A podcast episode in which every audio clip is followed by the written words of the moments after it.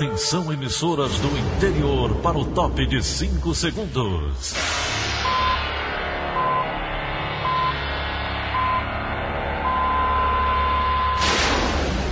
A Verdinha leva o som cada vez mais longe. Rádio Sul Cearense de Brejo Santo, Cristal de Quixeramobim, Iracema de Ipu, Jornal Centro-Sul de Iguatu, Macambira de Poeiras, Tabajara de São Benedito, Oroz FM, Pioneira de Forquilha, Itataia de Santa Quitéria, União de Camocim, Educadora do Cariri do Crato, Líder FM de Itapipoca, Aquarela FM de Miraíma, Liberdade de Itarema, Carinhosa de Acopiara, Sertão Central de Senador Pompeu, Vale do Salgado de Lavras da Mangabeira, Vale FM de Nova Russas. 6 horas e 30 minutos, confirmando 6 horas e 30 minutos, terça-feira, 6 de outubro, ano 2020. Manchetes do Rádio Notícias Verdes Mares. Menina de 13 anos, grávida após estupros do padrasto, do, do padrasto, vai passar por aborto em Fortaleza. Covid-19, candidata à prefeitura da capital testa positivo para doença respiratória. Sertão cearense deve seguir com baixos índices de umidade do ar pelo menos até amanhã. Tratamento contra queimadura desenvolvido no Ceará vai ser adotado em animais no Pantanal. Essas e outras notícias a partir de agora. CYH 589. Verdes Mares AM. Rádio Notícias Verdes Mares. Segurança. Vai ter a gravidez interrompida a menina de 13 anos estuprada pelo padrasto em Fortaleza. A família da adolescente decidiu realizar o aborto a pedido também da vítima. De acordo com a parente da garota, as etapas para a realização do procedimento já foram iniciadas. Darley Melo tem mais informações. Parentes afirmam que a menina sofria abusos sexuais há pelo menos dois anos. A família descobriu a gravidez quando a menina começou a apresentar sintomas como enjoo e tonturas. Ela também se recusava a comer. Foi o padrasto que levou mãe e filha para o hospital. Ao descobrir a gravidez e a adolescente dizer o que estava acontecendo, a família foi à polícia. Um boletim de ocorrência foi realizado no dia 27 de setembro. Depois disso, o suspeito desapareceu. Ele ainda chegou a enviar um áudio para a garota perguntando por que ela havia o denunciado. Se eu sair de lá já para tu para tu, não, os pessoal não ficar olhando para mim, olhando para mim. Já saí que era para tu ter mentido, ter falado que não era eu. Agora tu botou a minha cabeça na seda, né? Agora eu, a única coisa que tem, eu sei que eu vou morrer. Segundo parentes, a adolescente decidiu abortar. Ela está tendo acompanhamento psicológico. O procedimento ainda não tem data. O defensor público da terceira vara da criança e do adolescente, Adriano Leitinho, explica como a gravidez é resultante de estupro, não existe impedimento legal para realizar o procedimento. Esse aborto ele é completamente legal, com base no artigo 128 do Código Penal, que legitima esse aborto por parte da vítima e seus familiares, já que ele adveio de um estupro. Mas se a vítima ou a família tiverem dificuldades de acessar esse serviço através do Sistema Único de Saúde, por causa da negativa do médico ou do próprio hospital, é possível acionar a justiça através de um advogado ou defensoria pública. A vítima e seus familiares, infelizmente, não terão outra saída. Ela tem que procurar a Defensoria Pública, tá certo? Para entrar com pedido de autorização judicial junto ao Poder Judiciário, né? Para fins de que esse aborto possa ser realizado. Darley Melo para a Rádio Verdes Mares. O suspeito pelo crime, cuja identidade não foi revelada para preservar a garota, passou por uma tentativa de linchamento na semana passada. Ele foi levado ao hospital, onde apresentou documento falso e foi autuado em flagrante pelo porte da identificação e não pelos abusos. Em Banabuiú, no sertão central cearense, a polícia captura um homem suspeito de estuprar ao menos 11 crianças e adolescentes. A conselheira tutelar que acompanha o caso afirmou que as crianças possuem idades entre 2 e 13 anos. Pelo menos nove delas têm algum grau de parentesco com o suposto agressor. Ainda segundo elas, denúncias partiram dos pais e familiares. A Delegacia Regional de Quixadá informou que o suspeito e pessoas ligadas à família das crianças foram conduzidas para a unidade para prestar esclarecimento sobre o caso. Em seguida, elas vão ser levadas para realizar exames de corpo de delito na cidade de Iguatu. De volta à capital agora. Um homem fica ferido ao ser atropelado por trem no bairro Antônio Bezerra. Rafaela Duarte. Um homem ficou gravemente ferido ao ser atingido por um trem enquanto caminhava próximo aos trilhos de uma estação do bairro Antônio Bezerra, em Fortaleza. O caso aconteceu na noite desta segunda-feira e, de acordo com testemunhas, mesmo desorientado, o homem disse ainda que se desequilibrou e caiu no momento em que o trem passava. Uma equipe do Corpo de Bombeiros foi acionada para o local e realizou o resgate da vítima, que foi retirada dos trilhos e levada em estado grave por uma ambulância do SAMU para o Instituto Dr. José Frota, que fica localizado no centro da capital cearense. Após o resgate, a composição foi liberada e seguiu viagem. Rafaela Duarte para a Rádio Verdes Mares. Vamos agora à redação integrada do Sistema Verdes Mares. A jornalista Lena Sena traz as últimas informações. Bom dia, Lena. Bom dia, Daniela. Na noite desta segunda-feira, um jovem foi morto a tiros na frente da namorada no bairro Outra Banda, em Maranguape, na região metropolitana de Fortaleza. De acordo com a polícia, Cristiano Silva Damasceno, que não teve a idade revelada, estava com uma companheira em uma parada de ônibus quando foi abordado por homens que chegaram em uma moto e uma bicicleta. Durante a ação, segundo a PM, os criminosos questionaram a Cristiano se ele fazia parte de alguma facção criminosa, porém os suspeitos atiraram antes que a vítima pudesse responder. Após o crime, os atiradores fugiram e a polícia realiza buscas na região para tentar localizar os suspeitos o Departamento de Homicídios e Proteção à Pessoa vai investigar o caso. Na capital, ainda na noite dessa segunda-feira, uma adolescente ficou gravemente ferida após a moto em que ela estava ser atingida por um carro na Avenida Osório de Paiva, no bairro Canidezinho. Testemunhas afirmam que a colisão aconteceu após, a, após o motociclista avançar a preferencial. Após o acidente, o condutor da moto, que usava capacete, fugiu do local, deixando a passageira que vinha com ele abandonada na via. A adolescente de 16 anos bateu a cabeça no vidro do carro e ficou desacordada, segundo os socorristas do SAMU. Parentes da jovem foram ao local e informaram que a adolescente e o condutor da moto são irmãos. O homem não foi localizado. O motorista do carro prestou socorro à vítima, que foi levada por uma ambulância para o Instituto Dr. José Frota, no centro. Já nas primeiras horas dessa terça-feira, por volta das 4 horas, outro acidente foi registrado em Fortaleza. Um motorista de aplicativo derrubou um fotossensor, colidiu em um poste e capotou após cochilar enquanto dirigia na Avenida Santos Dumont, no bairro Dunas. Antônio Alisson Souza Silva Cunha informou que dirigia em baixa velocidade em direção à Praia do Futuro, onde encontraria um passageiro quando perdeu o controle do carro. Outro condutor que passava na via presenciou o acidente e ajudou a vítima a sair do veículo capotado. O carro ficou danificado, mas o motorista teve apenas ferimentos leves, pois usava o cinto de segurança. Alisson ficou bastante emocionado por conta do acidente. O veículo é de propriedade dele, mas não possuía seguro. O motorista afirma que trabalhava de 22 até as 7 horas da manhã diariamente.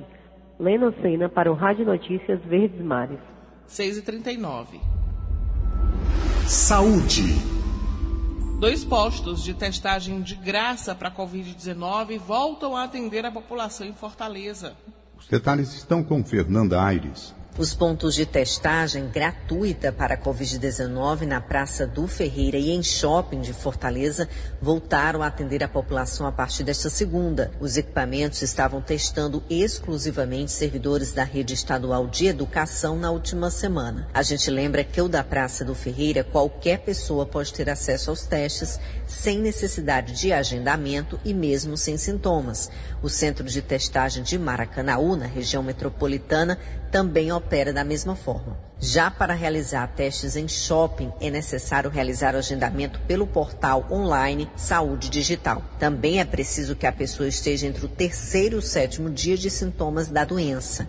Tem ainda o drive-thru para testagem no Hospital Geral de Fortaleza, que também funciona com agendamento e atende as pessoas que têm sintomas.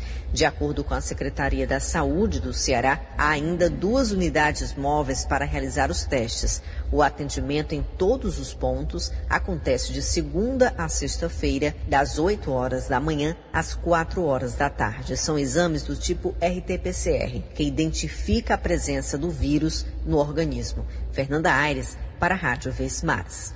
Agora a gente atualiza os dados da pandemia. O Ceará registra mais de 11 mil novos casos de Covid-19 e 13 óbitos. Agora, o total de diagnósticos em todo o estado é de 254.588. Já as vidas perdidas somam 9.067. De acordo com a Secretaria Estadual da Saúde, a alta acentuada ocorre após a liberação de exames acumulados entre março e setembro. A medida segue os novos critérios do Ministério da Saúde. A boa notícia é que os pacientes recuperados já são quase 220 mil.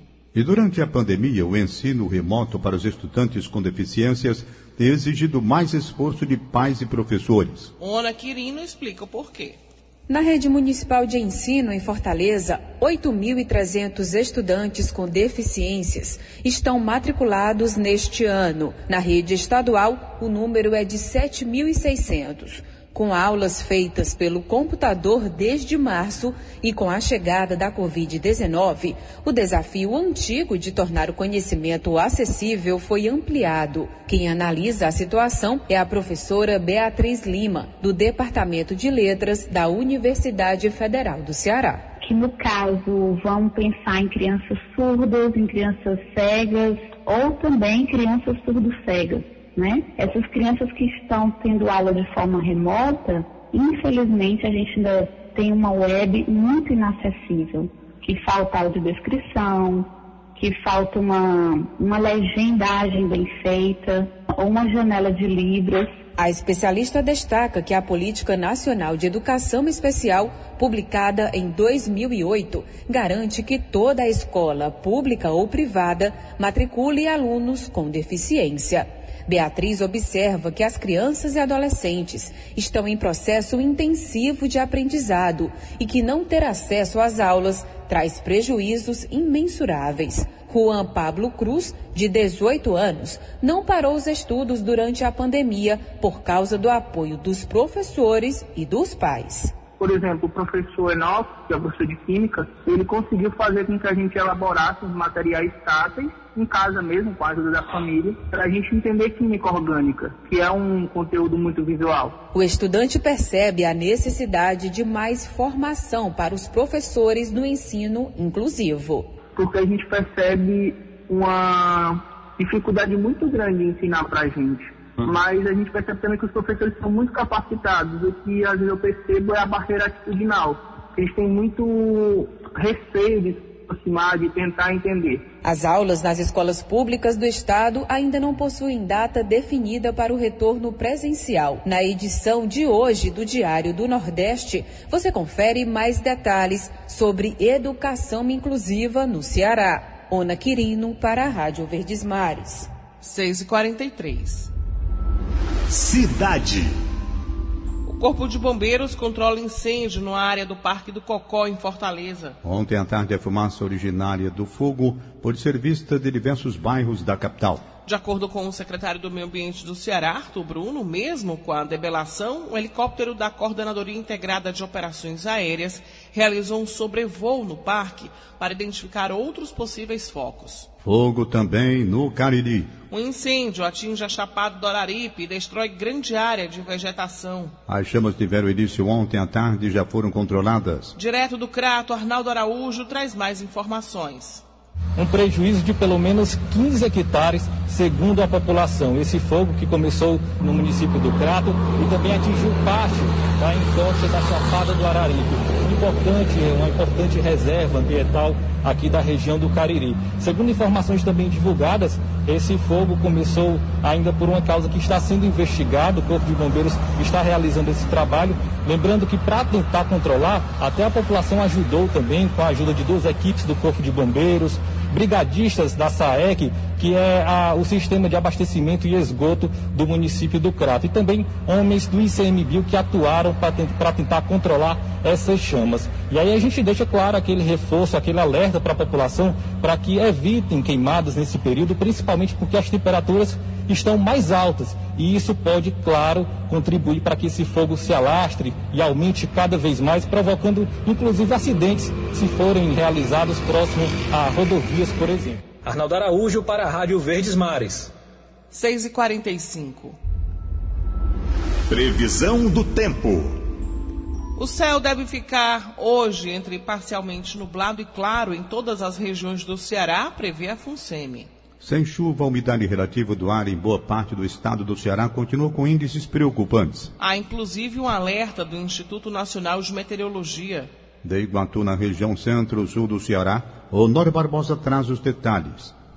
Associado às altas temperaturas, o quadro torna-se mais preocupante. O alerta é do IMET e dentro as cidades monitoradas pelo IMET, Iguatu, na região centro-sul cearense, apresentou a menor taxa de umidade relativa do ar na tarde desta segunda-feira, 14%. Morada Nova, no Sertão Central, registrou 15%, seguido de Crateús, com 20%, Sobral, 21%, Barbalha, 25%, Jaguaruana, 32%, Tianguá, 34% e Fortaleza, a melhor situação, 43% de umidade relativa do ar. O meteorologista do IMET, Flaviano Fernandes, observa que até dezembro a temperatura deve permanecer elevada e o tempo seco no sertão. Está no período seco, né? De, outubro a novembro, a tendência é aumentar o calor. Não, até não chegar um sistema para provocar alguma chuva, vai ser queitura e seca né, de umidade baixa. Cara, quando tá assim com a umidade baixa e a alta temperatura, tem que ter cuidado com a saúde. Os médicos recomendam a necessidade de a população ingerir bastante líquido, reduzir ou mesmo evitar práticas de atividades físicas, exposição ao sol nas horas mais quentes do dia, usar protetor e hidratante para a pele e procurar umidificar o ambiente. Nessa época do ano, o interior cearense arde de calor o asfalto quente nas cidades derrete o solado de calçados e o sol incide direto, queimando a cabeça dos moradores e trazendo impaciência. De Iguatu, Honório Barbosa, para a Rádio Verdes Mares. 6 horas e 48 minutos, 6 e 48 instantes. Comércio de Fortaleza decide se vai abrir ou não no feriado do dia 12 de outubro. Rádio Notícia Verdes Mares.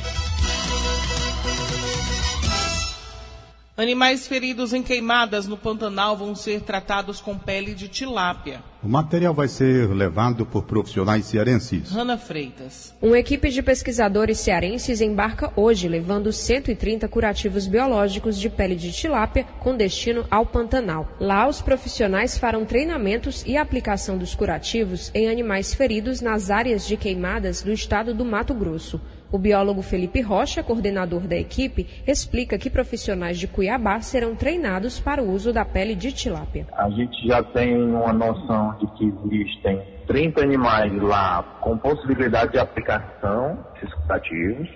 A, a ideia é que a gente vá, aplique, treine a equipe que vai ficar lá de veterinários, que é de lá, e eles vão ficar fazendo todo o manejo, aplicando mais em mais animais possam vir a chegar. São bichos como a anta brasileira, o tamanduá bandeira e o veado catingueiro, todos ameaçados de extinção, que receberão o tratamento. Os curativos são ricos em colágeno e aceleram a recuperação. Além disso, protegem contra infecções, mantêm a umidade e só precisam ser trocados a cada 10 dias, o que evita dores no tratamento. Então, a gente do, do projeto fica extremamente satisfeito, feliz, né, por poder ajudar é, nesses incêndios do, do Pantanal, sabendo que isso vai ser para os animais que estão sofrendo de grande valia, né? uma vez que também está um pouco sobrecarregada de atendimento. E essas membranas biológicas, elas quase não existem no mercado veterinário porque são muito caras. Né? A equipe cearense deve permanecer em Cuiabá por uma semana e, caso seja necessário, pode enviar novos curativos feitos de tilápia. Com informações de Lucas Falconeri, Rana Freitas para a Rádio Verdes Mares. Agora a gente fala de trânsito. Implantado há quase uma semana, o novo binário da Parquelândia em Fortaleza ainda gera dúvidas entre os motoristas. Ontem, inclusive, agentes do Via Livre estiveram no local para reforçar as mudanças. Repórter Isaac Macedo relembra quais são. O novo binário está funcionando aqui na Parquelândia desde a última sexta-feira. Esse binário compreende as ruas Padre Guerra e ainda a Dom Manuel de Medeiros, elas que antes tinham sentido duplo, agora têm sentido único. No entanto, a maior alteração que mais tem gerado confusão entre os motoristas foi a alteração aqui do cruzamento entre as avenidas Humberto Monte e Jovita Feitosa. Agora, por exemplo, o motorista que vem nesse sentido, ou seja, quem vem da Bezerra de Menezes no sentido José Bastos, pela Humberto Monte, não pode mais dobrar à esquerda para acessar a Jovita Feitosa agora precisam pegar outras ruas. Que ruas são essas? A Moreira de Souza ou, logo após o semáforo, a rua General Bernardo Figueiredo.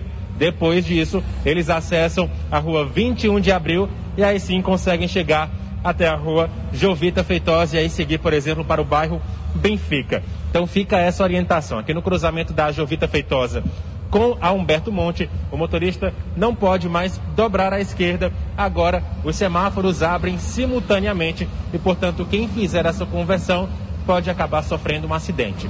Isaac Macedo para a Rádio Verdes Mares. E agora a gente dá uma circulada aqui em Fortaleza, de acordo com as câmeras de monitoramento do sistema Verdes Mares, a gente percebe um trânsito bem intenso agora na Bezerra de Menezes, nos dois sentidos. Dedé Brasil também está bastante movimentado agora e ali a avenida do Alberto Craveiro, do Macro, também está com bastante movimento. Trânsito livre que a gente percebe agora, de acordo com as nossas câmeras, na Avenida Leste-Oeste. 6 horas e 52. Política. A partir de hoje, a gente passa a acompanhar o dia a dia dos candidatos à Prefeitura de Fortaleza. Dividimos os postulantes em grupos. A divisão e a ordem de apresentação foram definidas através de sorteio na presença de representantes dos candidatos. Como o foco da nossa cobertura é o eleitor, o espaço é para a divulgação de propostas e uma oportunidade para conhecer melhor cada nome. Luana Barros conta como foi a segunda-feira de parte deles. Candidato do PSOL, Renato Roseno, esteve no bairro Presidente Kennedy para bandeiraço em frente a um shopping. Acompanhado de apoiadores e candidatos a vereador do partido, ele aproveitou para conversar com a população e ouvir demandas para a cidade. Renato Rosena apontou a economia solidária como um dos caminhos para resolver uma das principais demandas da população, a geração de renda. Nós lutamos por renda básica, uma renda básica que garanta dignidade a todas as pessoas.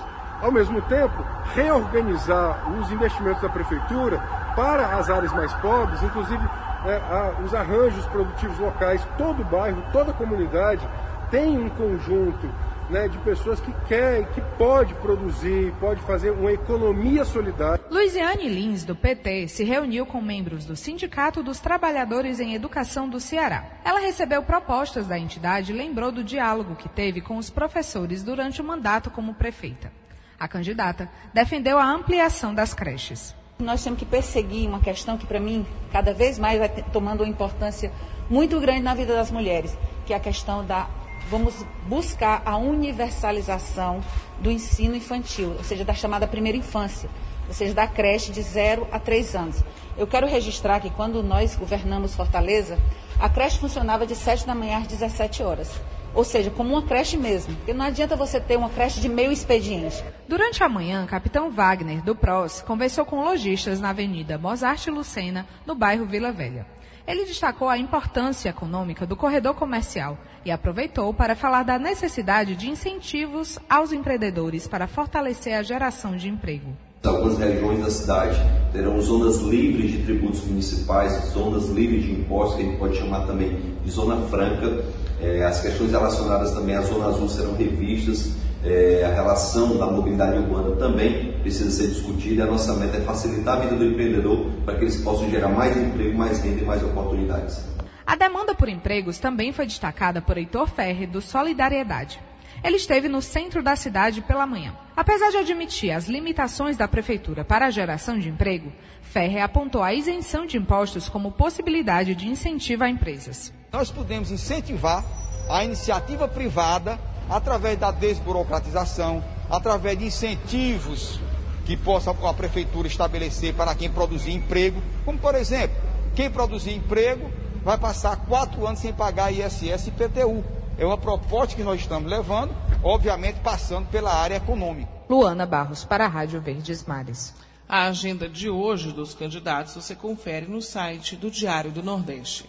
A Justiça Eleitoral define o tempo e a sequência em que os candidatos à Prefeitura de Fortaleza vão se apresentar ao eleitorado durante a propaganda obrigatória no rádio e na televisão. Essa nova fase da campanha começa na próxima sexta-feira, dia 9. Você confere como ficou a divisão dos tempos na edição de hoje do Diário do Nordeste e está em isolamento social candidato à Prefeitura de Fortaleza pelo PDT, Sarto Nogueira. Ontem ele testou positivo para a Covid-19 após apresentar sintomas leves de gripe. Segundo a assessoria, o pedetista está bem, recebe acompanhamento médico e cancelou as atividades presenciais de campanha. E esse é o tema do comentário de hoje de William Santos. Olá, bom dia a você que nos ouve na Verdinha. Já no início da segunda semana de campanha eleitoral, um fato que veio à tona ontem deve mexer com os rumos do pleito. Após alguns dias de agenda de rua, o candidato do PDT à Prefeitura de Fortaleza, Sarto Nogueira, testou positivo para a Covid-19. O risco não era ignorado. Na semana passada mesmo, a infecção do presidente dos Estados Unidos, Donald Trump, que está em campanha pela reeleição por lá, ganhou as manchetes do mundo todo. Mas agora a situação está aqui, bem perto de nós. O fato de que o candidato da situação vai ter de ficar em isolamento para se recuperar vai afetar não só a campanha dele, claro, mas também o modo como os outros jogadores devem se movimentar no tabuleiro eleitoral. Quais serão as estratégias a partir de agora? Será que com isso a tendência de que a campanha se intensifique na internet, apontada por alguns desde antes do pleito, vai se confirmar na prática? Até o momento não é bem o que tem acontecido. Para além disso, porém, é preciso reafirmar a necessidade de cuidados, de respeito às normas sanitárias, em nome da saúde dos candidatos e do eleitor, e também em nome da viabilidade da própria eleição, que não pode ser colocada em risco, mas para isso acontecer é preciso haver responsabilidade compartilhada com a segurança do pleito. William Santos para a Rádio Verdes Mares. E não é só em Fortaleza que os candidatos redobram os cuidados com a Covid-19. O repórter Sérgio Ripardo traça agora um panorama da situação no Brasil. A campanha eleitoral entrou na segunda semana em plena pandemia da Covid-19. Há candidatos redobrando os cuidados e evitando corpo a corpo com os eleitores, em meio ao temor de uma contaminação pelo novo coronavírus. Em Belo Horizonte, capital de Minas Gerais, o atual prefeito Alexandre Calil, do PSD, tenta a reeleição e afirmou ontem que não vai fazer campanha de rua por causa da pandemia. Ele lidera as pesquisas de intenção de voto com 58%. A capital mineira é o terceiro maior colégio eleitoral do Brasil, com mais de 1 milhão e 900 mil eleitores aptos a votar. A precaução de Calil faz sentido. A lista de candidatos que contraíram a doença após o início da campanha só aumenta. Em Teresina, no Piauí, o candidato a prefeito Fábio Abreu, do PL, testou positivo para a Covid e está em isolamento social.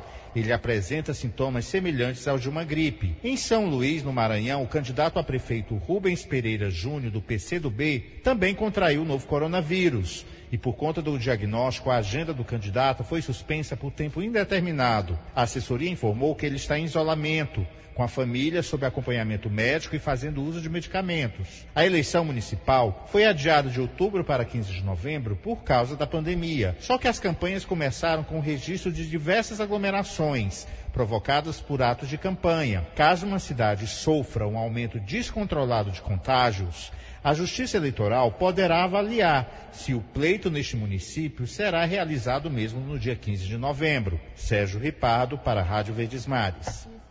O comércio de Fortaleza vai abrir normalmente na próxima segunda-feira, dia de Nossa Senhora Aparecida e dia das crianças. O anúncio foi feito ontem pela Câmara de Dirigentes Logistas da capital. No centro da cidade, as lojas vão funcionar de 9 da manhã às 5 da tarde. Já nos shoppings, o horário é de 10 da manhã às 10 da noite. A decisão foi acertada entre os trabalhadores e os lojistas. 7 horas Acabamos de apresentar o Rádio Notícias Verdes Mares. Redatores Beatriz Irineu e Elone Pomuceno. Áudio Nelson Costa. Contra a regra, Alínia Mariano. Supervisor de programação Kleber Dias, diretor de programação Fábio Ambrosio, editora de núcleo Liana Ribeiro, diretor de jornalismo Delfonso Rodrigues. Outras informações acesse verdinha.com.br ou verdinha 810 nas redes sociais. Em meu nome, Daniela de Lavor e de Tom Barros, tenham todos bom dia. De segunda a sábado, seis e meia da manhã. Rádio Notícias Verdes Mares.